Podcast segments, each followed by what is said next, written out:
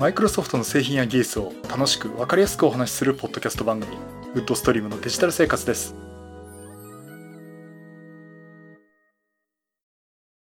第588回目の配信になります。お届けしますのは木沢です。よろしくお願いします。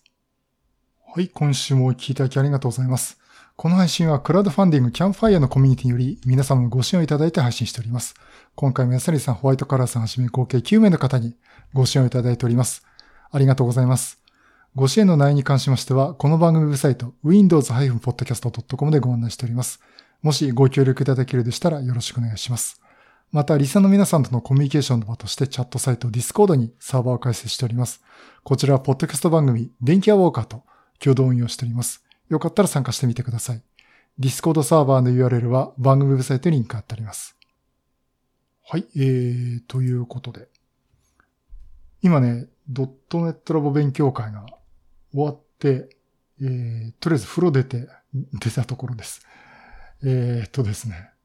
いやいやいや、大変な、大変なことになってしまいまして。ドットネットラボ勉強会ね、6月の勉強会、私あの、今日登壇する予定なかったんですよ。で、登壇していただける方に集まっていただいて、よろしくお願いしますってやってたんですけども、ど、ど、こ のタイミングでやっぱり喋んなきゃいけないだろうっていう事態が発生しておりまして。えっ、ー、と、昨日、いや違う違う、今日だ。今日の0時半に、えー、手をつけてですね、つまりスライドを作ってですね、今日の午前中一杯かけてスライドを作って、緊急登壇しました。初めてですね、当日に登壇決めて喋ったっていうのは。まあ、本当ならね、こう、調整をしてっていうけど、まあ、立場が主催者なんでね、そこで何とでもできるという、えことになっておりまして。えー、っと、まあ、えー、ということで、えー、何を喋ったかというと、Windows 11。この話をしました。えー、ということでね、今日、あの、昨日急遽ですね、この Windows 11のえー、資料をまとめてですね、スライドを作ってお話しましたんで、まあ、ちょうど今日のポッドキャスト番組でもお話しできるということになりましたんで、お話をさせていただきたいと思います。今週は Windows 11の話をさせていただきます。はいえー、ということで、先週はなんか、あの、Windows 11っぽい話があるよって話をしたんですけども、えー、6月25日午前0時にですね、マイクロソフトが Windows に関する発表をしました。出てきたのは、もう我らがドヤ顔のパナイさんがですね、出てきてお話をいただきまして、新しい Windows、Windows 11の発表しました。まあ当初あの、そういう噂というかね、話が出るんじゃないかと言われてたんですけども、そんなことでね、あの、本当に Windows 11という名前で Windows が出まして、私はもう最後までね、いやいや、Windows、Microsoft Windows って名前でもう数字はつかねえよと。ただ、後ろでね、バージョン 11. 点いくつってのがつくんじゃねえかと話をしてたんですが、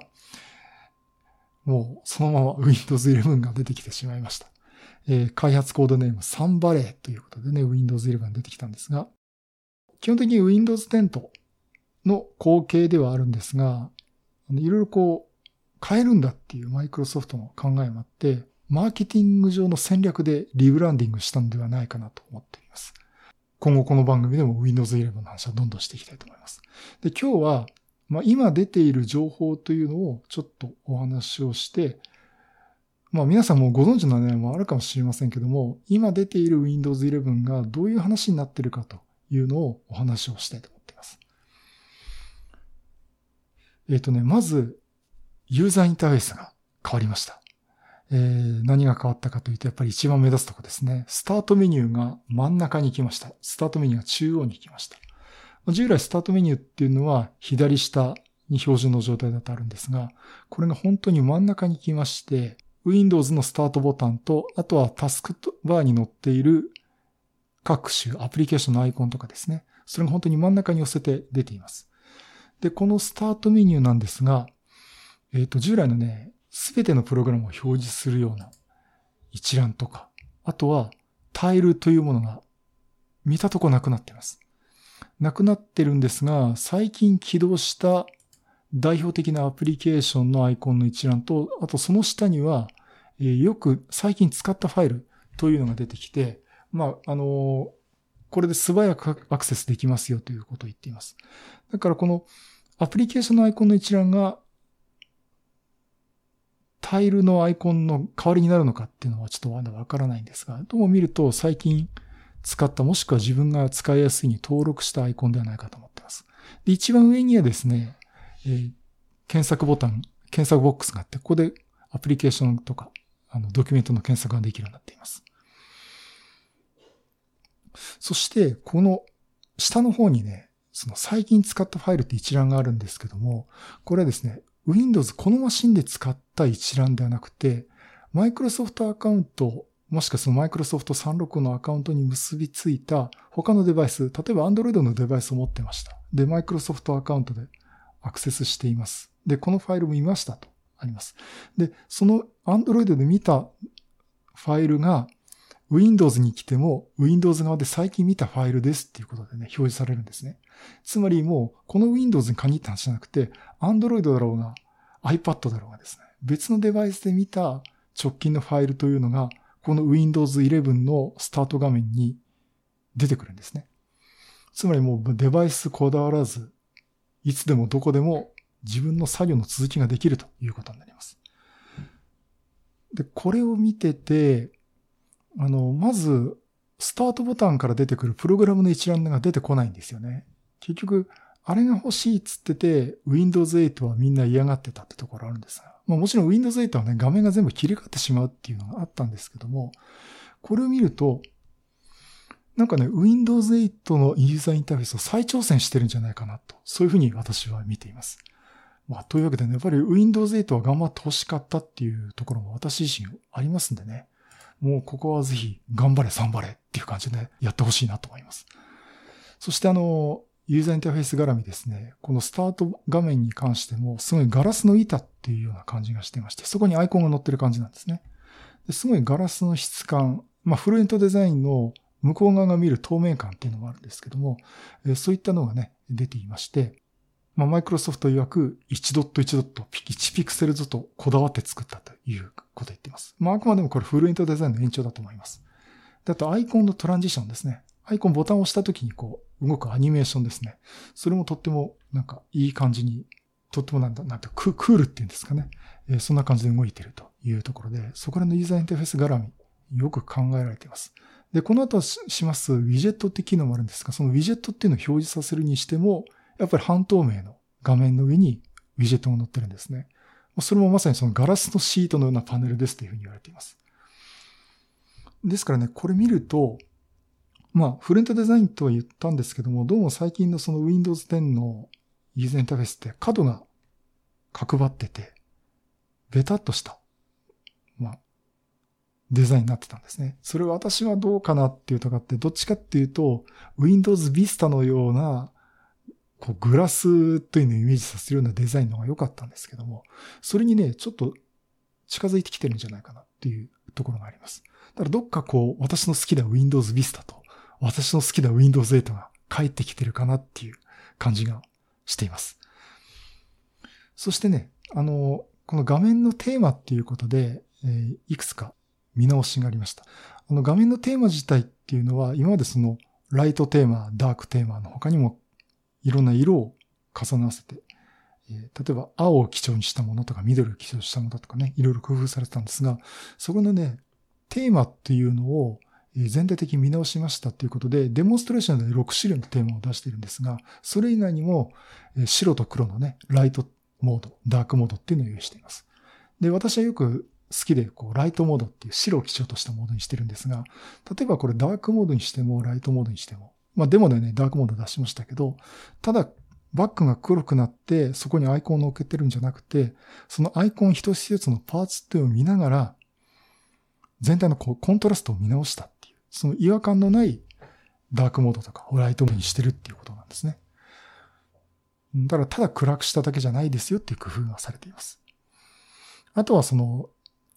デザイン的にこの角が丸いデザインにしてるんですね。か角張ってんじゃなくて。まあ、そんなところもね、なんか私好みかなっていう感じはしています。そして、えー、ウィンドウの再配置を簡単にしますということで、スナップレイアウトというのとスナップグループというお話が出ています。これね、まずスナップレイアウトって言ってるのは、あの、ウィンドウの画面ってタイトルバーを持ってて、例えばウィンドウの画面の右側を持ってったり左側を持ってったりすると、その左半分右半分にウィンドウが綺麗に並べられたりとか、それがあと上下とか、あと4分割とかね、えー、そういうふうにスナップ画面ということでウィンドウを再配置することができたんですが、さらにそれが進化されて、えー、まあ左右だとか3分割だとかですね、半分表示して、残りの半分は上下に2段にするとかっていうようなレイアウトを、これおそらくですね、各ウィンドウのところの右クリックするとそういった画面が、レイアウトの案が出てくると思うんですが、え、それをね、選択しただけで画面のレイアウトがすぐできると。だから、あの、ジェスチャーとかいうよりは右クリックしてメニューで選んですぐ表示できるっていう形になってます。これね、言葉だとすごく言いづらいんで、あの、後ほど YouTube とかも見ていただけ、あの、私の方のね、YouTube とかも見ていただければなと思ってるんですが、例えば3分割にしたりとかね、えー、そんなことで、えー、比較的簡単にウィンドウの再配置っていうことができるようになっています。そしてスナップグループということで、複数のウィンドウのアプリケーションの位置を配置を記憶してですね、再現してくれると。例えば、いろんな仕事とかにしても趣味にしても、こう、いろんなウィンドウ配置しますよね。それって、一回、やっぱり崩したくないじゃないですか。で、そこの途中でなんか、例えばメールが来て見見てました。いろんなウィンドウ操作をしてしまったって時に、ああ、元の状態に戻したいなって時に、このウィンドウ位置を覚えてて、そのスナップグループということで、記憶したやつを再現してくれるという機能があります。だからマイクロソフトがよく言ってるのは、何か割り込みの仕事が入ってもすぐ元の状態に戻れるっていう状態にしたいっていうことでね、このスナップグループというのを採用しています。あの、新たに追加しました。これ本当にね、私はこれ実機で試したいなと思ってます。そしてマルチモニター対応。えー、これですね、やっぱりこうテレワークとかだけじゃなくて、まあ、普段お仕事でもノートパソコンと外付けのモニター、もしくはデスクトップパソコンに複数のモニターをつなげてっていうことで結構もうマルチモニター皆さん普通に使ってると思います。で、モルチモニター使っててどうでしょうね？私結構不便に感じるのが、ノートパソコンに外付けモニターつなぎましたっていうとこで、で、外付けモニターにウィンドウとかを配置しますよね。で、ノートパソコンを閉じましたとか、外付けモニターを一時的に外しましたって状態で元に戻すと、全部外付けモニターに表してたもんって、ノートパソコン側に移動してしまって、もう一回再配置し直さなきゃいけないですよね。結構めんどくさいです。あとは、会社でもそうなんですけど、デスクトップパソコンに2台モニターをつなげてるんですけども、例えば昼休み、モニターだけ消すんですね。で、モニターだけ消すと、モニターが切り離された状態になってしまうんで、再度、モニター2台入れ直すと、片方のモニターにはデスクトップに何も表示されてなくて、もう片方のモニターに今まで開いたウィンドウが全部集約されてしまうってことがあったんですね。で、ここがですね、マルチモニターを再接続したときに、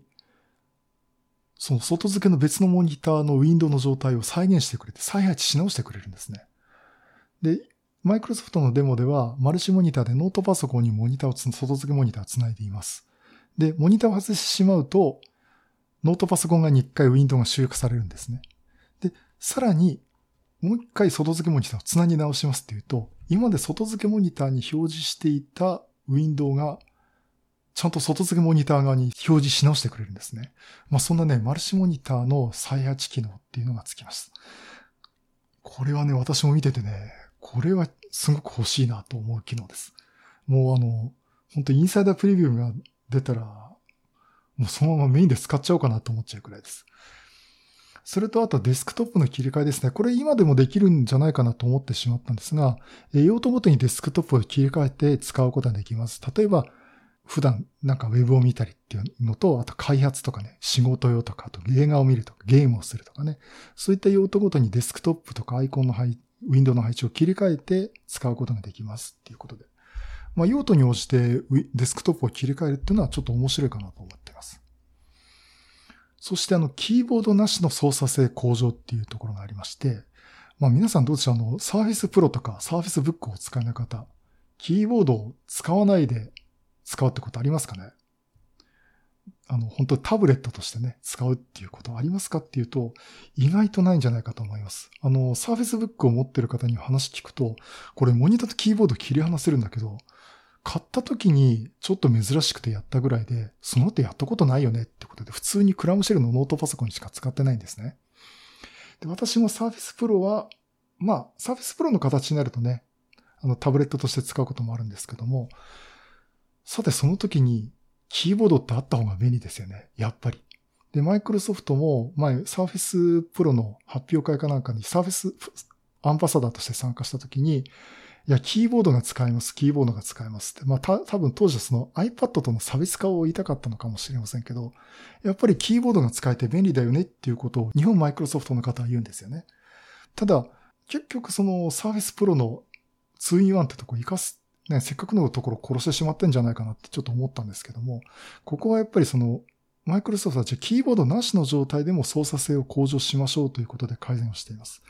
まずタッチ操作でのウィンドウの移動とか、あとサイズの、ウィンドウのサイズの変更ですね。これはあの、指でタッチしたときに、思った通りに移動とか変更ができるように改善をしています。やっぱりちょっと、ペンだといいとかね、指だとっていうのは、やっぱりいろいろ解決できない問題あったんでしょうけど、そこをちょっと向上させましたということと、あとはですね、ソフトウェアキーボード。えー、こちらもですね、あの、フリック入力もできるようになっていますし、あの、今でその iPad でできてたような、例えばスペースバード部分をずっと長押ししてるとカーソルが移動できるようになるとかね。えー、というところと、あとは、あの、スキンですね。そのソフトウェアキーボードの、まあ、模様替えとかね。そんなこともできるようになりました。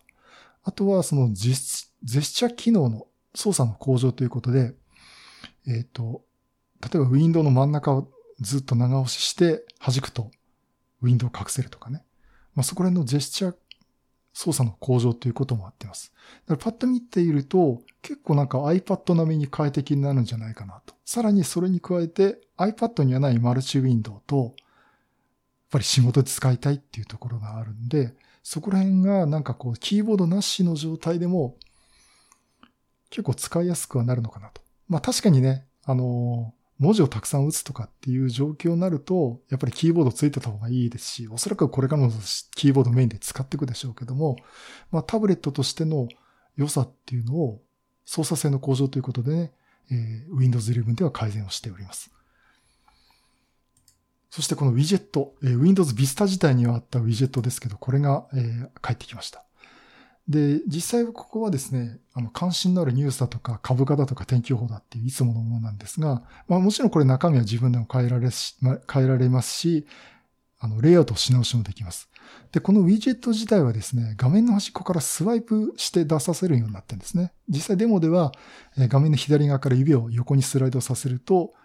ウィジェットが出てくるというものになります。で、このウィジェット自体は画面いっぱいに表示させることもできるんですね。で、やっぱりそのマイクロソフトは、そういったその天気予報にしても、株価にしても、ニュースを見るときに、ウェブブラウザで開いて、今やってる作業を中断させるんじゃなくて、ウィジェットの中だけで済ませて、終わったらウィジェットを片付けなさいと。これであなたの作業は中断しなくて済みますよということになっています。やっぱりそこら辺の生産性の向上っていうのはね、さすが Windows 考えてるかなと思っています。そしてコミュニケーション機能の強化っていうことで、えー、Microsoft Teams ですね。今今日も勉強会で使いました Microsoft Teams。これ1個のアプリケーションというよりも、タスクバーの中に統合してしまいました。もちろん中身で動いてるのは Microsoft Teams なんですけども、まあ、すぐ他の人とコミュニケーションが取れるようにっていうことでね、統合されてます。まあ、どっかだからこう、Windows Phone の People とかね、そこら辺にこう近いものがあるのかなっていうふうに思っています。で、Microsoft って大体こういう話すると、外見上の話ばっかりね、えー、されてしまいますけども、もちろん内部的にも改善していまして、例えばスリープモードからの復帰の高速化、あと Windows Hello での高速化とか、あとは Windows アップデートをする際のサイズを40%に抑え、ぐらいに抑えるとか、あとバックグラウンドでのアップデートの時のえ動作も効率的に行うってことで、例えば早くやるとか、負荷をかけないとかね、えそんな改善を進めるようです。あとは、モバイル機器に関してはバッテリー動作の省電力化っていうのを進めるっていうことで、もちろんこういった内部的な改善をしています。でそしてね、今度は Windows だけじゃなくて Microsoft Star。ここも改善がされてるってことで、私もまだじっくりは見てないんですが、デザインを改善しましたということと、この Microsoft Store から配布できるものって UWP だけだったんですね。まあ、UWP とかその、ブリッジを使った今までのアプリケーション、例えばヒデマルとか、クリスタルディスクマークとかですね。あれ自体も UWP 用にパッケージし直せば UWP アプリとしてダウンロードできるということをしてたんですが、今回は Win32 アプリケーション、つまりなんとかエグゼとかね、それ自体ももう普通にもう Microsoft Store からダウンロードできますよということになります。そして、この Microsoft Store に他のソフト会社が登録をして、してもですね、Microsoft に仲介手数料払わなくていいということになったんです。つまり Microsoft はそこでお金を取りませんと。来た売り上げは全部あなたの会社で持ってくださいということで、あのー、0円っていうことになったんですね。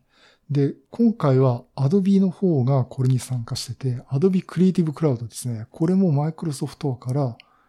ダウンロードしてインストールすることができるようになります。そしてね、しれって言うんですね。Android アプリも配布 OK だよと。さあ、ここでびっくりするのが、この Android のアプリなんですけど、あの Google Play からダウンロードするんではなくて、Amazon の App Store からダウンロードするっていう風になってるんですが、なんと Windows で Android アプリが動いてしまうんですね。で、デモンストレーションでは、落とし、ダウンロードしてインストールしたダウンロード、Android アプリがこう、スマートフォンの縦長の画面で出てくるんですが、それがちゃんと Window の一つとして出てくるんですね。デモンストレーションでは TikTok ですね。Android 版の TikTok を動かすことができています。まあ、ということでね、Windows の中で Android のアプリも動かせるようになりました。まあ、もともとあの、一部のね、サムソンの機種がある場合とかで、あの、動かすことができるっていうのをやってたんですけども、これ Windows 側で Android アプリも動かせるっていう。これはちょっといろいろね、入れてみたいなっていうのあるし、これになると、やっぱりタッチパネル用タッチパネルを使った Windows マシンの方がちょっといいのかなっていうふうにね、ちょっと思ったりもしてますが、ついに Android アプリまで動かすことができるようになりました。そしてね、ゲーム関係もこれ結構強化されています。自動 HDR っていう機能。これ HDR ってその色の深みっていうかね、階調をもっとより綺麗に出すっていうところで、あの、ゲームの画面を見ながら、その中の色調とかを見ながら、Windows 側で階調を調整してくれて、より綺麗に HDR の効果を出せるようにね、してくれるという、自動 HDR 機能がつきます。だから私の持ってるゲームもこれ、より深みが出るようなね、色味のこう表現にしてくれるのかなっていうふうに、ちょっとそこはね、ぜひ試してみたいなと思っています。そして、えー、ダイレクトストレージが対応になりました。このダイレクトストレージっていうのは、Xbox に載ってた機能で、まあ、ストレージからですね、GPU に対してテクスチャなどのデータを転送するんですけども、これ今まで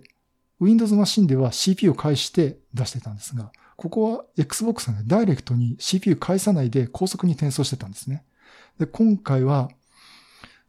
Windows マシンでもできるようになりますっていう発表がありました。で、そのためにはちょっとハードウェアの条件が必要で、NVMe の PCI Express 接続の 1TB 以上の SSD、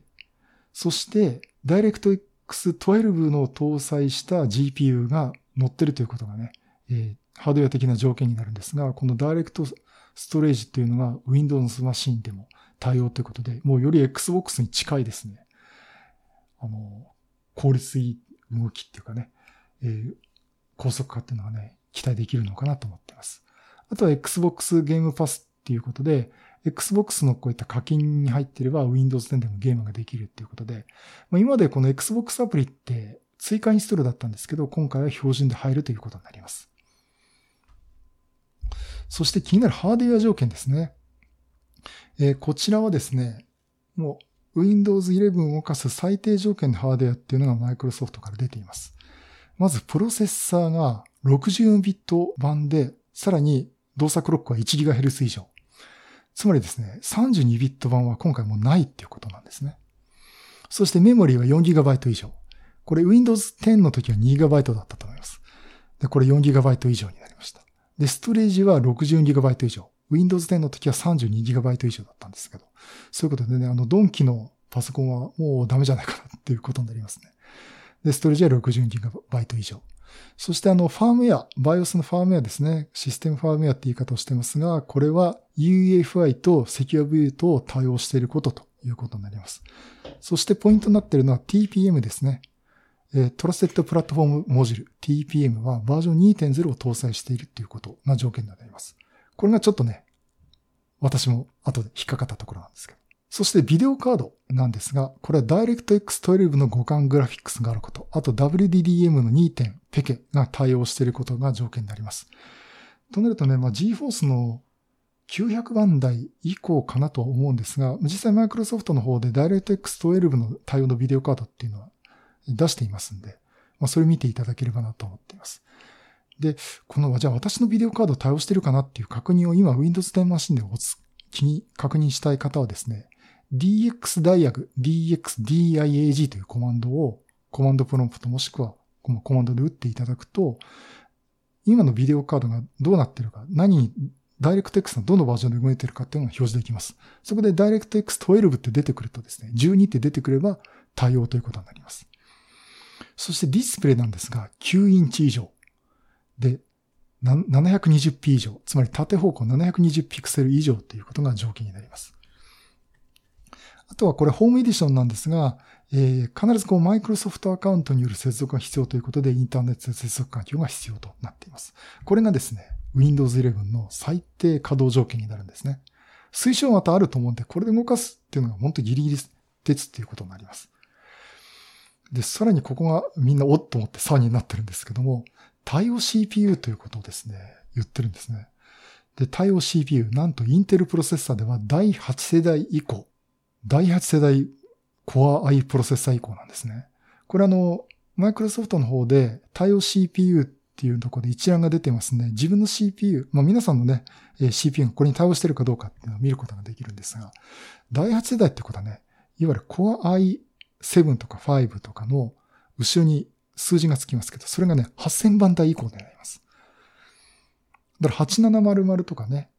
まあ私の持ってる9400とかね、あとは第10世代、第10、第11世代っていうのはいいんですけども、その前の、例えば7000番台、6000番台というのは、もう Windows 11の非対応ということになります。ちなみにだから私の MacBook Pro は Core i5 6336、つまり第6世代なんですね。あとこれ、Surface Pro 7、あ、違う、Surface Pro も、えー、私第5世代なんですけども、まあ、Core M3 でもう一覧には載ってなかったです。ということで私も、これ、私の Surface Pro は Windows 11できないんですよね。うん、ちょっと残念っていう感じと、まあ、あの Mac についてちょっとこの後お話しますけど。そして、AMD のプロセッサー。えー、こちらに関してはですね、ライゼンが第2世代以降というふうに言われています。ただちょっとすいません。私も Ryzen とか持ってないんで、あまりよく調べてないとこもありますんで、ぜひ気になる方はですね、マイクロソフトのサイトからご確認いただければなと思っています。さて、その状況で、サーフェスはどれが対応してるのかっていうところが気になるとこですね。この条件からすると、まず、 Surface Pro は Surface Pro 6以降、そして Surface Laptop は Surface Laptop 2以降、で、サーフェスブックはサーフェスブック2以降、だからサーフェスブック2、3、4、あ、4はないか、2、3までということになります。ただ気をつけていただきたいのは、このサーフェスブック2にはですね、Core i5-7300E を搭載したタイプがありますので、これは未対応ということになります。そして Surface Go は Surface Go 2以降。あと Surface Laptop Go。これはまだ Surface Laptop Go はシリーズ1つしか出てないんで、これはそのまま対応してますっていうことになります。そして Surface Pro X も対応ということになります。さて今その Surface Pro X が出たってことは、じゃあ ARM 版の Windows 11は当然出るんですよねっていうことで、当然出ます。まあ、もちろん、ね、インサイダープレビューでね、M1 Mac で動かしたりとかやってるんで、もうインサイダープレビューが出てるってことはもう出るでしょうってことなんですが、えっと、今回の発表でですね、その ARM 版の Surface っていうのはあまり明言してなかったんですね。で、ところが、えー、マイクロソフトの YouTube チャンネル、えー、マイクロソフトサービスチャンネルっていうところで、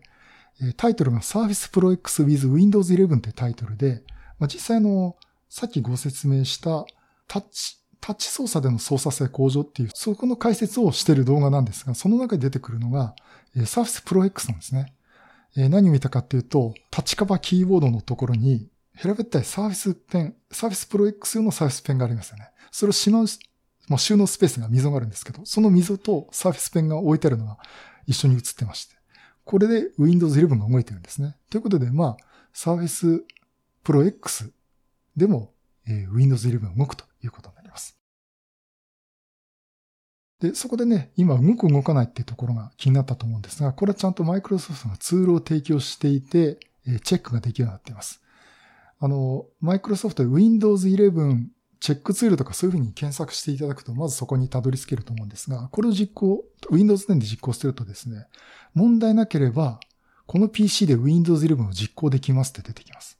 ただ何か引っかかる条件揃わないところがあると赤バッテンマークがついて、この PC では Windows 11を実行できませんっていうふうにね、表示されてしまうんですね。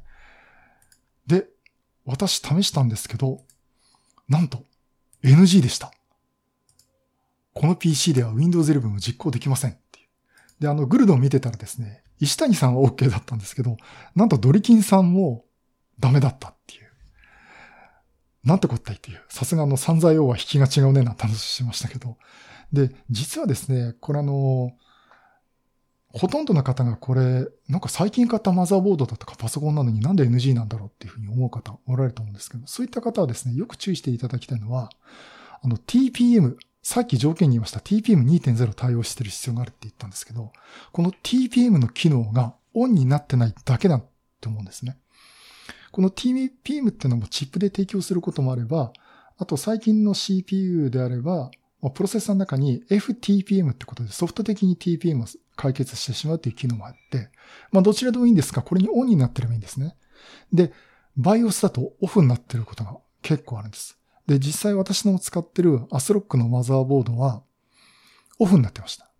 これ、メニューの中からですね、インテルプラットフォームトラストテクノロジーっていう設定があって、これがね、無効になってたんですね。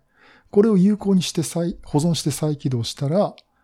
チェックを通って、この PC で Windows が実行できますと。この PC で Windows を実行できますと表示されました。まあ、ということでね、まあ良かったっていうのもあるんですけども、なんだ、これ理由にあの、マザーボードと CPU 変えようかなと思ったのに、チって感じだったんですけどね。まああの、えー、そんなことがありました。ですからちょっと NG って表示されても、ちょっと皆さんね、BIOS とかの、特に TPM 絡みの設定を見直してみてください。それと、えー、さっき言いかけました Mac でどうって話ですね。ブートキャンプで動かせるっていうと、Mac の方もやっぱり第8世代以降のコプロセッサーっていうことになるんですけども、一つ気になるのが、これね、まだ確証が得てないってことで、OK か NG かわからないんですけども、Mac のマザーボード、あれに TPM2.0 を検出できるような機能がないんですね。あの、例えば CPU が対応したとしても、マザーボード側でそこを見せるところがないってところで、ところで、おそらくチェックツール動かそうとしても、すべての Mac で Windows 11は動かないということになります。もちろんこれを買いさせようっていうようなね、あの情報も出てるんですけど、まあそれはちょっとハッキングなんでよくないかなと思うんですけども、だからちょっとブートキャンプを使って、Mac で Windows 11っていうのは今んところ動かせないかなと思っています。まあ、パラレルズだとどうなるかっていうのもあるんですけども、まあ、ちょっとここら辺はね、今後またこう情報ってお話ししたいなと思っています。まあ、もう M1 で頑張ってねって話になるかもしれませんけどね。はい。そしてですね、じゃあ、あの、最後の方になりますけど、まあ、リリース時期と、あと Windows 10との絡みってどうなるっていうところですね。まずリリースについては、2021年のホリデーシーズン、つまり年末ですね、にリリースが始まって、もう年明け2022年から、えー、大体みんなに行き渡るようにアップデートを出しますよということを言っています。そして Windows 10からのアップグレードですね。まず Windows 10からのアップグレードは無料です。で、この無料の期間はいつまでっていうと、これも無制限で期限なしに、いつでも Windows 10から Windows 11にアップグレードできますということです。そしてアップグレード時はですね、もう普通の Windows の、まあ、例えばメイン2021アップデートとか、そういったタイミングと同じような感じ、タイミングってそういうやり方と同じような感じのアップグレードになってて、まあ、バックアップは取ってねという前提はあるんですけど、アップグレード時にファイルやデータは保存はされるということです。そして、あの、Windows 11から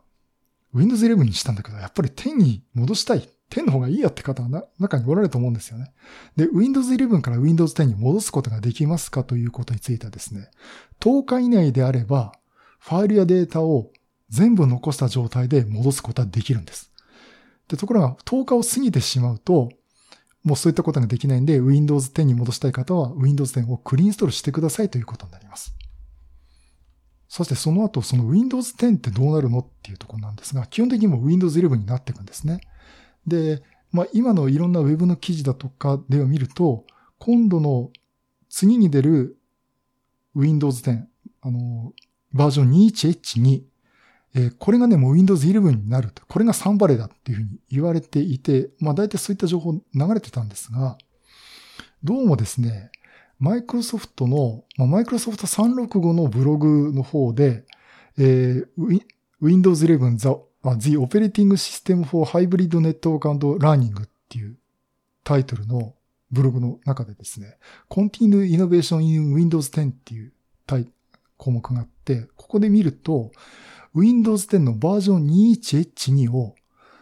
The Second Half of 2021つまりの2021年の下半期に出しますっていうふうに書いてるんですね。だから Windows 10は Windows 10で 21H2 まではどうも出るようです。えー、ここら辺はね、ちょっとまだ、私もこれ、ただこれマイクロソフトの公式文書に書いてあるんで、まあそうだと思うんですけども、ちょっとここら辺の情報はね、もうまた正確なとこ分かったらお話をしたいと思っております。まあそんなところであの、Windows 11、まあ、まだまだ他にもいろいろ細かい機能とかあると思うんですが、まあ今回のね、発表されたものとか、あともうマイクロソフトその後いろんな情報を出していますんで、まあそこをまあ大体見て、まあここら辺がね、Windows 11の変更内容かなと思ってます。まあもちろんね、この番組でももう Windows 10同様にですね、Windows 11の話はどんどんしていきたいと思っておりますので、またこう聞いていただければなと思っております。でもあれですね、なんかこう OS が新しくなったタイミングで、マザーボードと CP も買いたいな、そんなちょっと気もしないでもないんですけどね。えー、これはでも、あのー、やっぱり私注目したいのは、スタートメニューが真ん中に来てどんな風に変わるんだろう。使い勝手が変わるんだろうっていうのと、うん、それはね、どうだろう、あの、MacOS 使ってて、実際にこれスタートボタンが真ん中にあると思うんですね、ドックも。で、使いたいアプリケーションがこう真ん中にあるじゃないですか。それを起動するだけなんで、あんまりそこはね、違和感なく使えるんじゃないかなと思ってます。そうそう、あの、Windows 8の時の話をすると、Windows 8ってスタートボタンのあのメニューなくしたんですね。まあ、なくしたっていうか、全画面表示側に切り替えてあってるんですけど、その時のマイクロソフトの言い分が、75%の人がスタートボタンでプログラム起動してないと。で、何やってるかというと、エクスプローラーから関連するアプリケーション、ファイルをクリダブルクリックして関連するアプリケーションを立ち上げる。例えば、ワードとかエクセルのファイルをダブルクリックして、ワードエクセルを立ち上げて使うとかですね。あとは、よく使うアプリケーションをタスクバーにもピンドムして登録して起動してるっていう。大体ほとんどそれだけでやってますと。いうことだったんですね。だからね、この話って Mac の Dock についても、この Windows 10にしてもですね、結構、やっぱりマイクロソフトその考え方はずっと持ち続けてんじゃないかなというふうに思ってます。だから意外と、私も今 MacOS も真ん中から起動するっていうのは慣れてますし、これが Windows 10からスタートボタンが真ん中になったっていうのは、意外と、わかんないですよ。あの、右端にかも、左端にマウスカーソルを持ってく癖がついてるのがあるんだけど、意外とタスクトレイの真ん中によく使うものが揃ってて、その中に Windows のスタートボタンがあれば、そこをポチッと押せばいいっていう感じでね。意外とアクセスしやすくなるのかもしれないなっていうふうには思っています。そしてあとは、あとこのウィンドウの再配置ですね。スナップレイアウトとか、そのスナップグループとか、あとこのマルチモニターの対応。えー、この前から散々言ってる、まだ買ってないんですけど、31.5インチの 4K モニターを買ってマルチモニターにしたときに、ここら辺の効果が出てくるのかなと思ってますんで、そこら辺のユーザーインターフェース絡みね、ちょっとすごく楽しみにしてますし、ここまたこうレポートしていきたいなと思っております。まあ、ということでね、今回 Windows 11のお話をさせてさせていただきました。えー、まあ、私の予想してた Windows、Microsoft Windows っていう名前じゃなくて、やっぱり Windows 11っていうことになりましたんで、まあまあ、そうなった以上はやっぱ Windows 11って呼んでってね、えー、これからもこう、情報発信していきたいと思っております。はい、えー、というとこかな。あのー、まあ、あとエンディング的にお話ししますと、うん話変わるけど、ノートパソコンね、デルのゲーミングノートを安くって直販でいいのあるねって話をしてたんですけどね。あれ見たらですね、ヨドバシのデルの直販で実機も置いてあるんですけど、あれで、えっ、ー、と、ヨドバシもですね、G15 ってタイプ、あれがね、9万5千ですね、税込みで。ちょっと安かったですね、ヨドバシのは。で、売ってまして。で、多分ね、展示機はそれじゃなかったと思うんですね。ちょっと上の、あの、GForce の RTX3060 積んだタイプでしたけど、それでもなんか10万、15万ぐらいでしたけどね。それをちょっと見たら、あ、これはちょっと15インチモデルででっかいけど、このノートパソコンでもいいかなとは、ちょっと思ってしまったんで。まあ、4K モニター買ったら買えないですけどね。うん。ちょっとあの、デルの15インチ G15 っていうのも、あの値段には惹かれるなと思っています。まあ、その前にやっぱりまずまず 4K モニターかなと思ってますけどね。えー、そんなことを考えております。あ、あともう一つ、あの、ドットエンタル勉強会。来月7月の勉強会ですね。第4土曜日じゃなくて、第3土曜日、7月17日土曜日に行います。えっ、と、登壇者はちょっと何かこう、まず決まってる、あの、決まりかけてるんですけど、また決まり次第ね、お話したいと思います。えー、まあ、第4土曜日はオリンピック始まるし、まあ、やるって前提で私も喋ってますけど、オリンピック始まりますしね。まあ、そこでせっかく4連休ですから、それよりも、もう皆さんちょっと前の週に持ってって、